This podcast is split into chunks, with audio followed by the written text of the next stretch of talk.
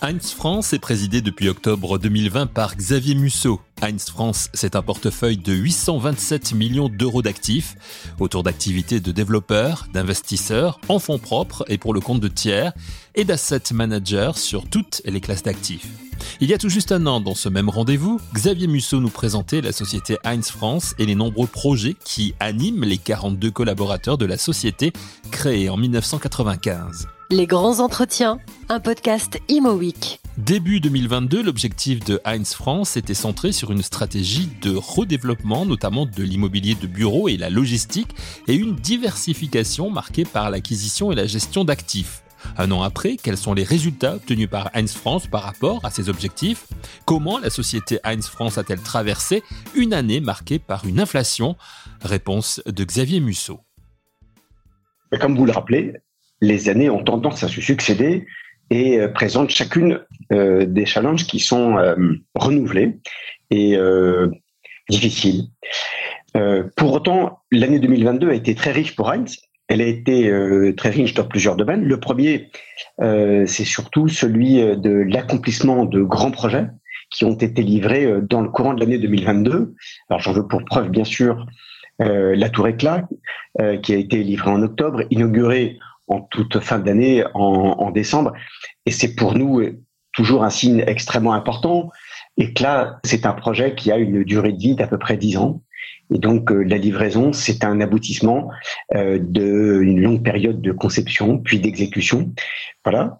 Euh, nous continuons euh, dans ce projet pour euh, maintenir, poursuivre et sans doute davantage intensifier une activité locative pour les, pour les propriétaires. C'est une livraison très importante, mais ça a été aussi la livraison de trois autres immeubles, tout aussi euh, importants, puisque Duo pour Ivanhoe Cambridge, qui a été célébré, et puis euh, Live sur Avenue de la Grande Armée pour Jessina, et enfin String Building, dans lequel nous sommes euh, promoteurs, avec Covivio euh, pour compte de d'ACM et de Covivio. Donc une année où les équipes ont été euh, très actives parce que vous le rappelez, dans un environnement économique euh, difficile, arriver à livrer ces projets en temps et en heure dans des conditions tout à fait favorables, ça a été une performance et, il m'est important de la saluer pour remercier tous les collaborateurs qui, l'ont fait.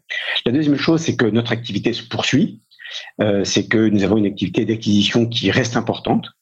Alors euh, évidemment, elle est aussi liée à la conjoncture. Vous rappeliez que l'inflation a fait son entrée en, 2022, sans doute aussi une, brutalité du changement de paradigme auquel on a assisté à partir euh, du printemps et puis qui, qui a continué à s'accentuer à partir de l'été et, la fin de l'année 2022. Néanmoins, on, reste actif. On a signé l'acquisition d'un immeuble à, à Saint-Ouen dont Eiffage euh, est le promoteur, pour compte d'investisseurs coréens avec une vision très long terme puisqu'on bénéficie de cash flow stable pendant 14 ans. Et donc c'est ça qui nous a euh, intéressés avec un driver qui était aussi très présent, euh, l'ESG, puisque cet immeuble est sans doute une nouvelle génération d'immeubles sur euh, le bas carbone et l'empreinte.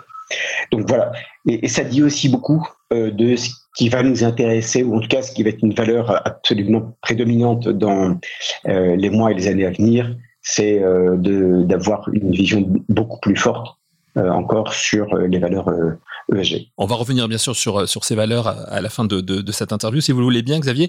Revenons également un petit peu sur la tour éclat que vous avez évoquée, qui a été inaugurée, vous l'avez dit, le 1er décembre dernier. Euh, elle a été conçue par, par Jean Nouvel en collaboration, donc justement avec Heinz et euh, AJ Real Estate. Une collaboration, vous nous l'avez dit aussi, de, de 10 ans. En 10 ans, il s'est passé beaucoup de choses. Est-ce que vous pouvez nous présenter cette tour et nous parler de ces innovations, justement, et des choses que vous aviez pu imaginer au départ et qui sont finalement réalisées aujourd'hui?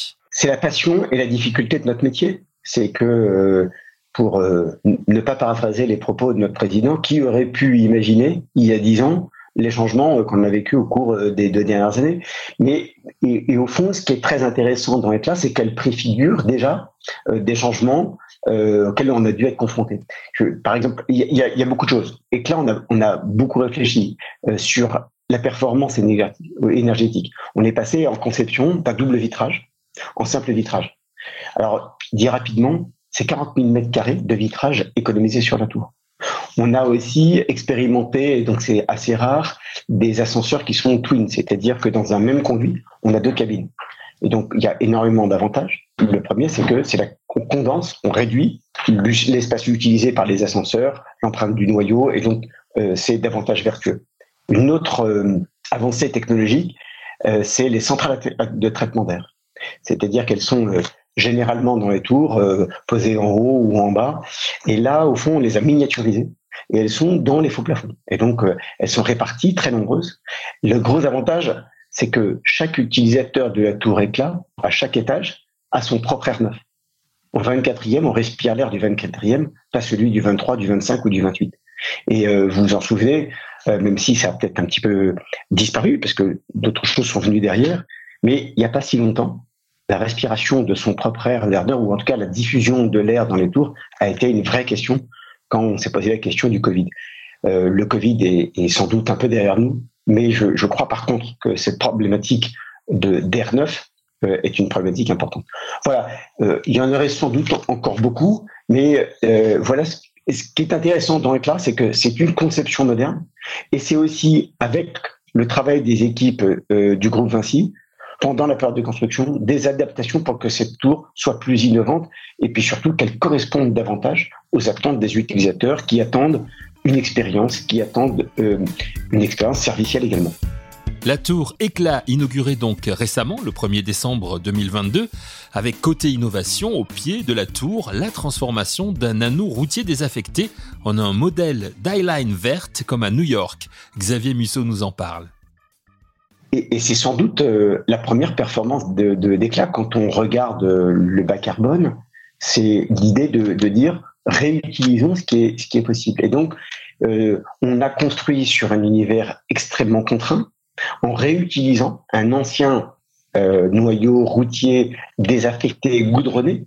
Et ce qu'on en a fait, donc on a mis cette tour au milieu, et donc euh, avec une, très forte contrainte. Mais c'est là où je trouve que finalement la verticalité est intéressante parce qu'elle permet de ne pas diffuser. Et puis donc là, vous le rappelez, l'intérêt de cet anneau routier qui rentre dans la tour, qui est un parcours, qui est un parcours qui sera arboré, utile, qui est peut-être aussi juste une manière de sortir de la tour, de sortir d'un espace, d'expérimenter un espace doux, une promenade, de changer de temps pendant un instant, marcher, s'arrêter. Cette promenade sera, je le disais, éplantée.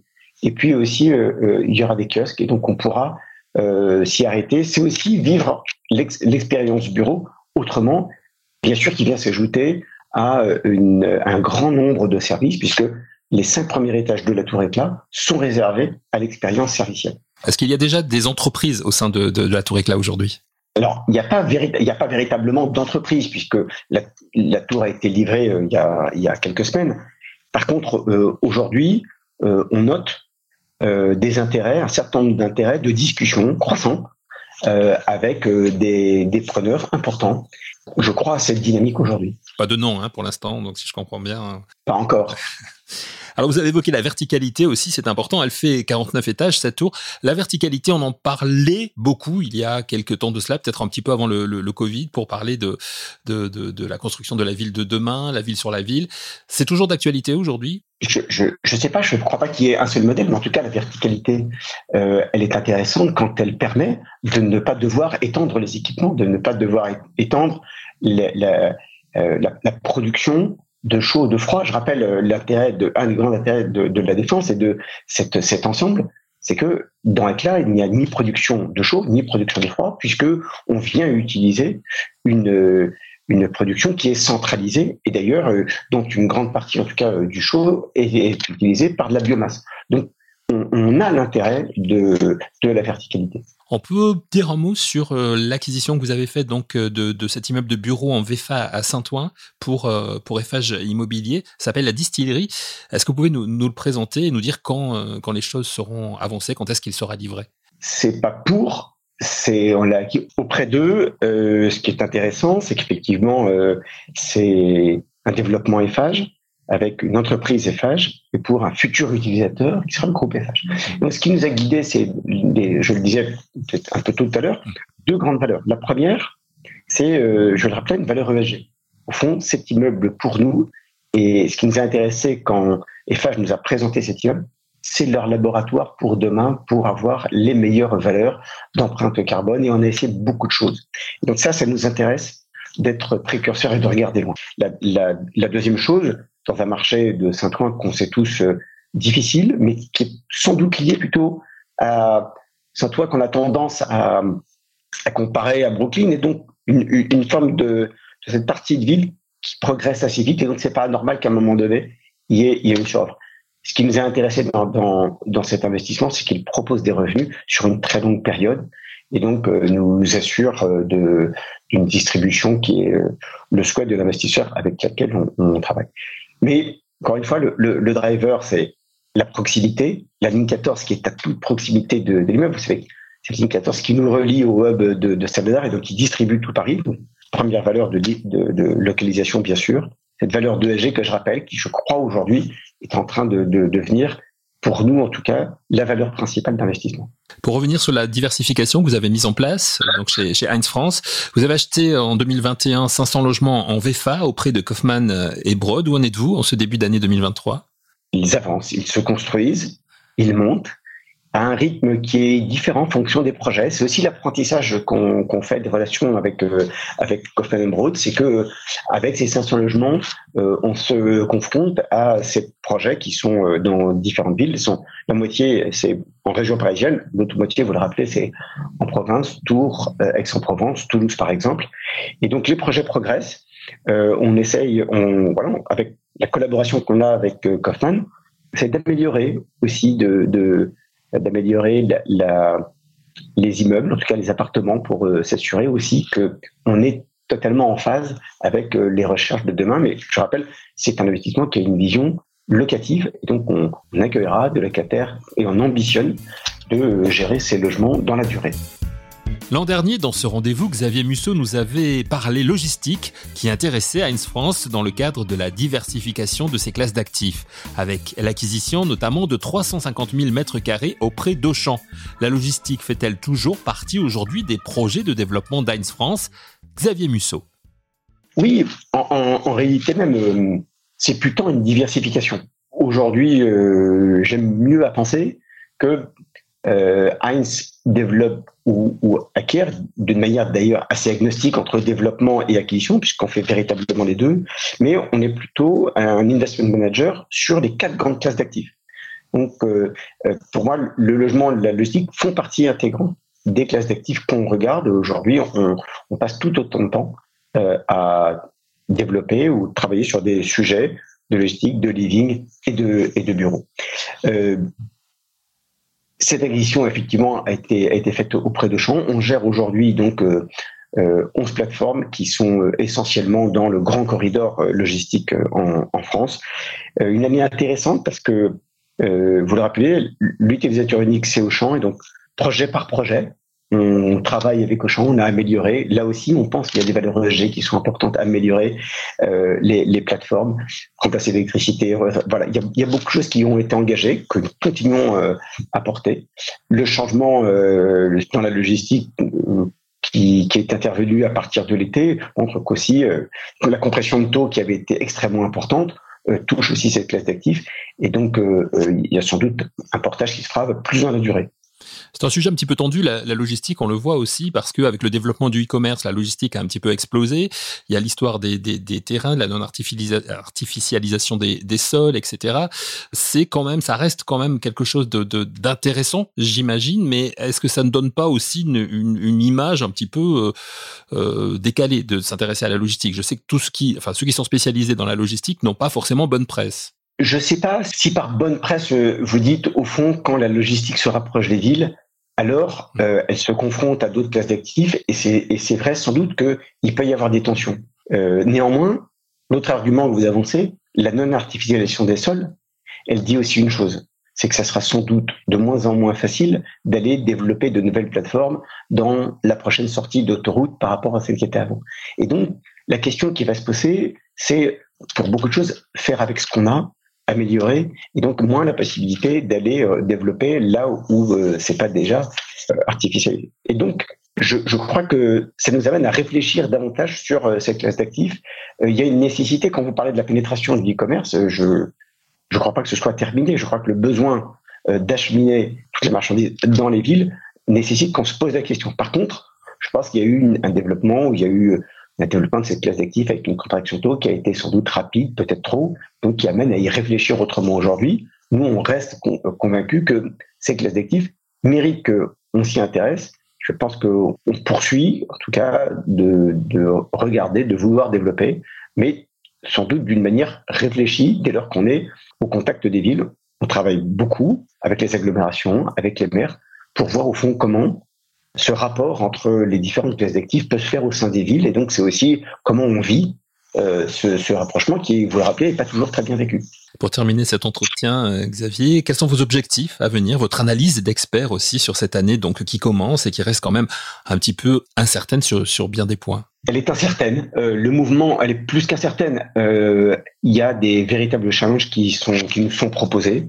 Ils sont nouveaux, impactants, sans doute plus durable que ce qu'on vient, ce qu'on veut bien le dire. Je crois qu'il y a une ère de euh, l'argent qui était vécu comme une commodity, c'est-à-dire surabondant et très peu cher.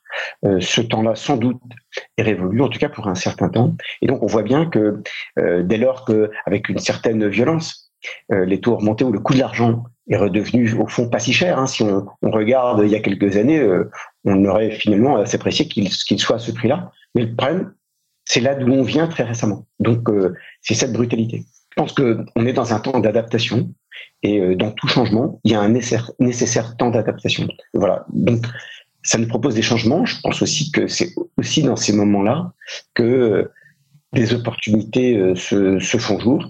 Et en tout cas, on reste très actif. En fin d'année, en début d'année, continuons à remettre des offres. Il y a des, des investissements qui sont intéressants à faire. Néanmoins, on les regarde uniquement avec une vision des nouveaux maths, c'est-à-dire avec la nouvelle manière de regarder les deals. Euh, voilà, donc il faut être, faut avoir sans doute euh, du temps, mais euh, l'idée de se dire que il y aura des challenges qui nous sont proposés et des opportunités. Je crois aussi que ça sera l'année davantage de servir nos clients, servir nos clients qui sont nos utilisateurs dans toutes les classes d'actifs et bien sûr dans le bureau. Et à ce titre, pour continuer à développer le rapprochement entre l'investisseur que nous sommes et le client final, l'utilisateur de, nos immeubles. Euh, on est bien sûr asset manager et on devient notre propre property manager, considérant qu'on souhaite intégrer toute la chaîne et se rapprocher et donc pouvoir plus en direct avec nos utilisateurs. Et donc cette année-là pour nous, c'est aussi la création d'une nouvelle ligne d'activité. Donc on crée un, Heinz France Management Services, donc qui a pour but de concentrer toutes nos activités de property management, mais plus largement dans la manière d'opérer les actifs dont on est propriétaire dans toutes les classes d'actifs. Et j'espère qu'on sera demain capable de démontrer que peut développer des immeubles de résidence étudiante, de co-living et autres. Ça, c'est fait partie des ambitions de 2023, mais pas uniquement 2023. Je crois que c'est plutôt une vision qui est plus longue. On va se donner rendez-vous dans un an, mais dans un an, ça sera un début et sans doute pas une arrivée. Merci à Xavier Musso, président de Heinz France.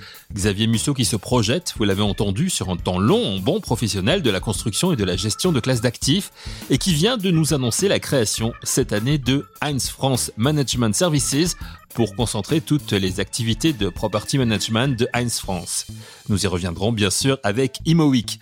Merci à vous d'avoir écouté cette émission et rendez-vous très vite pour Les grands entretiens, un podcast ImoWeek.